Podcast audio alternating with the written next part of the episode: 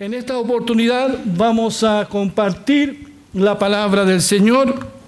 He titulado a esta reflexión Confesión para Salvación. Y quiero comenzar leyendo allí en Lucas 12, 8 al 12. Son palabras de nuestro Señor Jesucristo. Él dice, yo les digo que a todo aquel que me confiese delante de los hombres, también el Hijo del Hombre lo confesará delante de los ángeles de Dios. Pero al que me niegue delante de los hombres, se le negará delante de los ángeles de Dios. El que dijo estas palabras fue nuestro Señor Jesucristo. Y Él habla aquí con toda autoridad. Él dice algo muy, pero muy importante y es necesario que todos nosotros prestemos atención a estas palabras de Jesucristo. No son palabras fáciles de digerir o aceptar, ni aún para aquellos que seguimos al Señor Jesucristo. El Señor tiene todo el derecho y la autoridad para señalar lo que, para exigir lo que aquí dice. Porque estamos hablando del Rey de Reyes y Señor de Señores. Estamos hablando de aquel que era en el principio con Dios por quien se hizo el universo, el unigénito del Padre. Estamos hablando de aquel que vino a este mundo en forma humana con el propósito de hacernos libres del pecado. El Hijo de Dios vino a revelarnos al Padre. Vino a salvarnos porque estábamos perdidos sin Dios y sin esperanza en este mundo. A él, al Señor, no le importó que se burlaran de él, que no creyeran en él. El rey Herodes lo despreció. El gobernador Pilatos se lavó las manos, algo que están haciendo muchos hoy. Otros cobardemente miraron para otro lado Miles pidieron su muerte y fue puesto en una cruz de vergüenza por amor a ti y por amor a mí. ¿Cuántos dicen amén a eso? Uno de sus más cercanos discípulos lo negó tres veces, aunque había prometido ser fiel al Señor hasta las últimas consecuencias. Este discípulo había escuchado decir al Señor meses antes estas palabras que hoy yo les recuerdo a ustedes. Yo les digo que todo aquel que me confiese delante de los hombres, también el Hijo del Hombre lo confesará delante de los ángeles de Dios, pero al que me niegue delante de los hombres, se le negará delante de los ángeles de Dios. ¿Se ha preguntado usted qué es confesar a Cristo delante de los hombres? ¿Qué es eso? ¿De qué nos está hablando aquí el Señor? Nos está hablando de admitir abiertamente que lo seguimos a Él. Es declarar públicamente que somos sus discípulos. Es dar testimonio de Jesucristo, de lo que Él ha hecho y de quién es Él es dar testimonio de su amor, de su poder, de su deidad. Es reconocer a Jesucristo, cueste lo que cueste. Vemos en el Evangelio cómo Jesús predica y habla acerca del reino de Dios. Invita a los hombres y mujeres a seguirlo, a creer en él. Un día pasó por la oficina de Mateo, conocido como Leví, el recaudador de impuestos. Allí estaba Mateo trabajando, cobrando los impuestos, muy odiado por la gente por su trabajo. Y pasa Jesús y lo mira y le dice, Mateo, ven y sígueme. Y Mateo se levanta y sigue a Jesucristo. Otro día pasó el Señor frente a las playas del mar de Galilea. Invitó a unos pescadores a seguirlo. La Biblia dice que ellos dejaron las redes y siguieron a Jesús. Y lo declararon el Señor de sus vidas. Hoy no se quiere pagar el precio de confesar a Cristo públicamente. ¿Con qué osadía muchas personas abiertamente declaran sus creencias, su opción política, su opción sexual, en fin, sus inclinaciones morales, pero cuando alguien declara públicamente su fe en Dios y en su Hijo Jesucristo, es ridiculizado y es perseguido. Muchos hoy rajan vestiduras en favor de la tolerancia, siempre y cuando se piense como ellos, tolerantes con sus creencias, pero no con las de otros, no con las de aquellos que seguimos a Jesucristo. Por eso hoy día, para muchos cristianos, no le es fácil declararse públicamente como seguidores del Maestro, como seguidores de Jesucristo, porque no es bien mirado hoy día socialmente. Otros tienen miedo del que dirán. Es más fácil salir a una protesta que públicamente admitir que Jesucristo es nuestro Señor y nuestro Salvador. ¿Será por eso que tenemos muchos cristianos anónimos que no se congregan, que creen en Jesucristo pero no se bautizan, que no se identifican como cristianos en su lugar de trabajo y estudio como hijos de Dios? Es que hoy no es importante ser cristiano, cristiano sin adjetivo cristiano, porque hoy día se habla de verdadero cristiano, de buen cristiano. Cristiano debe bastar.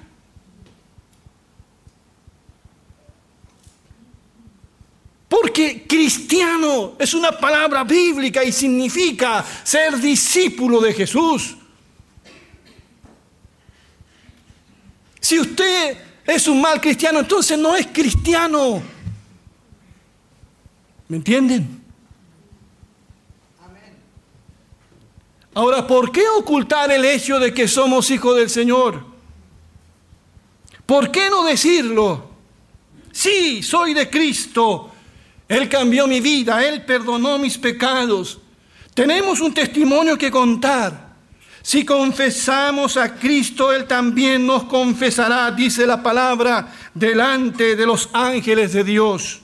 Si tenemos comunión con Él ahora, lo tendremos en la hora final. Venid, dijo el Señor bendito de mi Padre, a todos aquellos que confiesan su nombre. Bien, buen siervo y fiel. Y todo esto será delante de sus ángeles. ¿Qué tendrá que decir el Señor de aquellos héroes de la fe en la historia de la iglesia que hasta han dado su vida por Cristo, por confesarlo? ¿Se imaginan ustedes? Cuando llegue ese día y todo se declarará,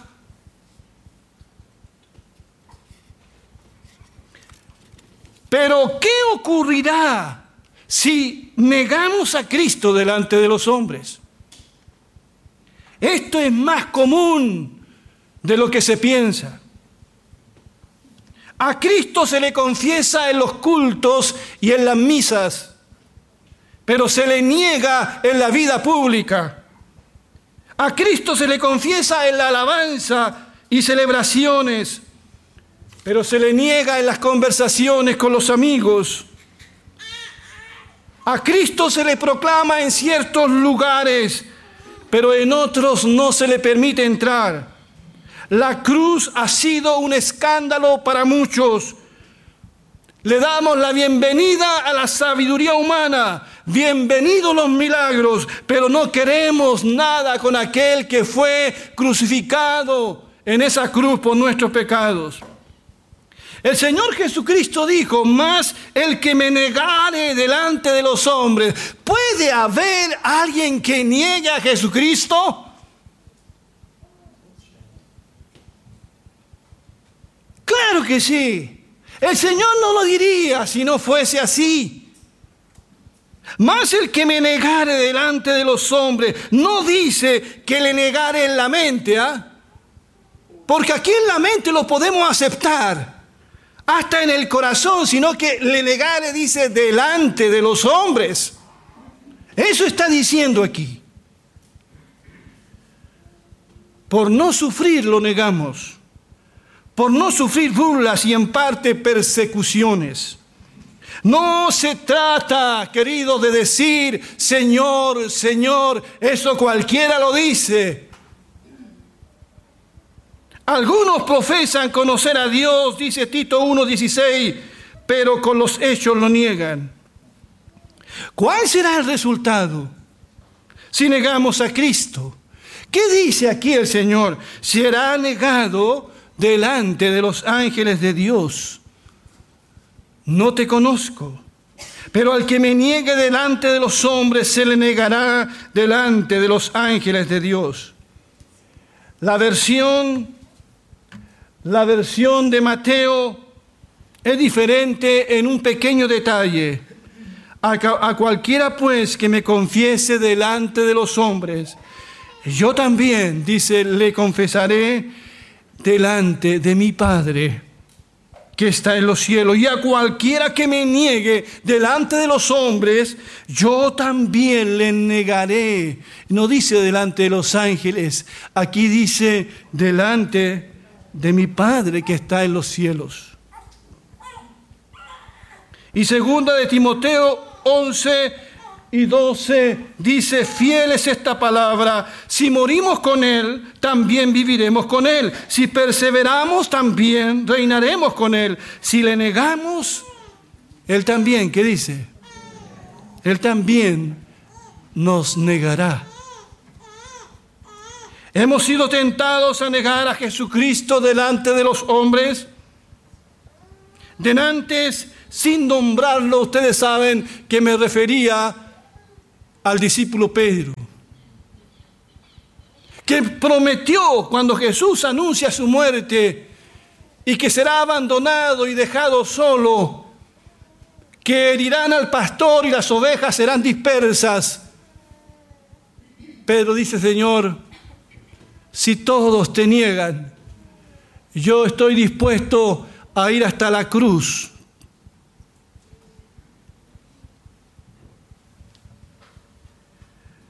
Pero Pedro negó al Señor.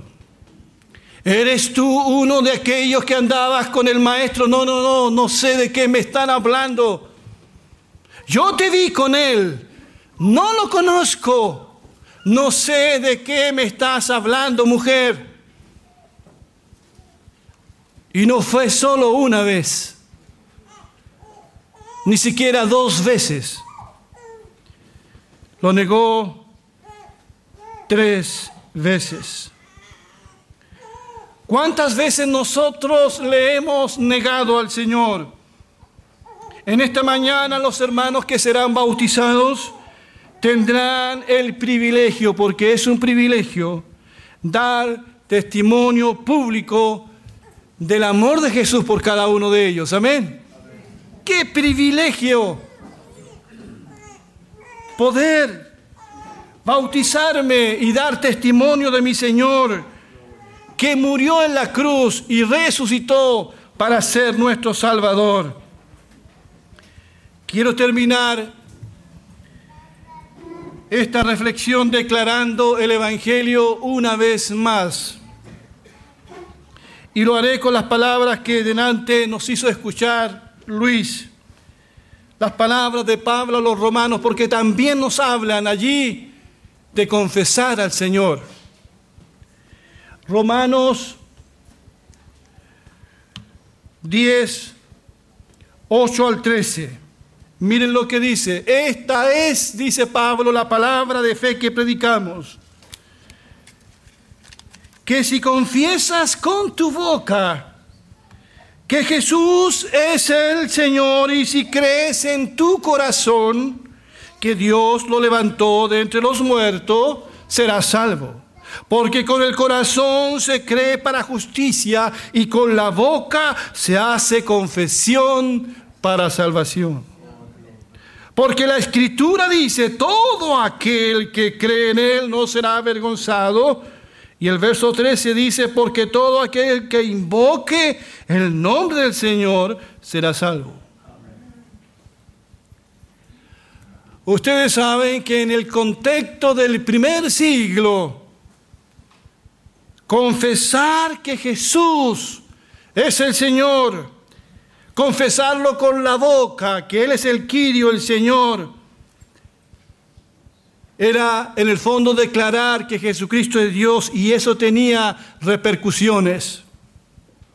Cuando Pablo escribe esta carta, muchos cristianos habían sufrido por afirmar y confesar públicamente a Jesucristo como Señor de sus vidas. Pablo en este pasaje llama a creer en el corazón. Porque podemos confesar también con nuestra boca algo, pero el corazón no está en sintonía con esa declaración. Dios había advertido por medio del profeta Isaías cuando dice, este pueblo viene a mí con palabras y me honra de labios para afuera, pero su corazón está lejos de mí. El culto que me rinden consiste en normas humanas repetidas de memoria. Por eso el énfasis está puesto en creer con el corazón primero. Puede ser fácil confesar algo con la boca, usar un lenguaje evangélico, un vocabulario religioso, pero que no signifique nada para aquel que está declarando eso. Con eso no vamos a impresionar ni engañar a Dios, nos estaremos engañando a nosotros mismos. Existe un abismo entre lo que muchas veces proclamamos con la boca y lo que realmente creemos en el corazón. Por eso dice, si crees en tu corazón que Dios le levantó de entre los muertos, serás salvo, porque con el corazón se cree para justicia, pero con la boca se confiesa para salvación. Las dos cosas son sumamente importantes. Hay que creer con todo el corazón y hay que confesarlo también con la boca. ¿Cuántos dicen amén? Somos salvos por la fe en Jesucristo. Somos justificados por la fe. Por lo tanto, somos llamados a creer en Jesús y que Dios le resucitó de entre los muertos, porque es bueno decirlo, no predicamos a un Cristo muerto. Predicamos a uno que venció la muerte y que está sentado a la diestra del Padre, que toda potestad le ha sido dada en el cielo y en la tierra. Esperamos el regreso vivo de nuestro Señor y Salvador. Pero eso tenemos también, dice la palabra, que confesarlo con la boca. Porque si hay fe sin confesión, puede ser catalogado como cobardía. Si tú dices, no, es que Dios sabe que yo creo en mi corazón, no tienes que también confesarlo con tu boca. Porque lo dice, que si confiesas con tu boca que Jesús es el Señor y si crees en tu corazón que Dios lo levantó de entre los muertos, serás salvo. Porque con el corazón se cree para justicia y con la boca se hace confesión para salvación confesión para salvación. Si hay aquí alguna persona que nunca ha tenido un encuentro con Dios, una persona que reconoce que necesita ser salvado. Tu vida necesita un Salvador. Tienes que venir a Jesucristo, creer en Él con todo tu corazón y confesarlo con tu boca y decir, Señor Jesús, yo creo en ti. Quiero que sea mi Salvador. Creo en tu muerte y en tu resurrección. Hay que declararlo, hay que creerlo. Lo que acabo de predicar es verdad es la palabra de Dios. Yo no sé en qué cosas has creído, en qué engaños has caído. Hoy día hay tantas voces que se escuchan. Algunos para seducirte, algunos para engañarte, algunos para confundirte, pero esta es la verdad del Señor. Yo le creo a Dios, le creo al Señor. Si tú vienes a Él y confiesas tu pecado y entregas tu vida a Jesucristo, Él te salvará. Te salvará de ti mismo, porque como he dicho siempre, el mayor problema que tienes eres tú. Es tu orgullo, es tu ego, es tu pecado. Apuntas a uno, pero hay muchos dedos apuntándote a ti. Nos cuesta mirarnos a nosotros mismos. Es más fácil encontrar faltas en el otro, pero el Señor nos llama a cuestionarnos nosotros, a mirarnos a nosotros, a reconocer nuestro pecado y a mirar a Jesús que murió en la cruz por nuestros pecados. ¿Cuántos dicen amén? Pero hay que hacer una decisión. No podemos ser neutral en esto es sí a Cristo o es no a Cristo. No hay término medio. Así de simple. O le seguimos o no le seguimos. O somos de Él o no somos de Él. Que Dios bendiga su palabra.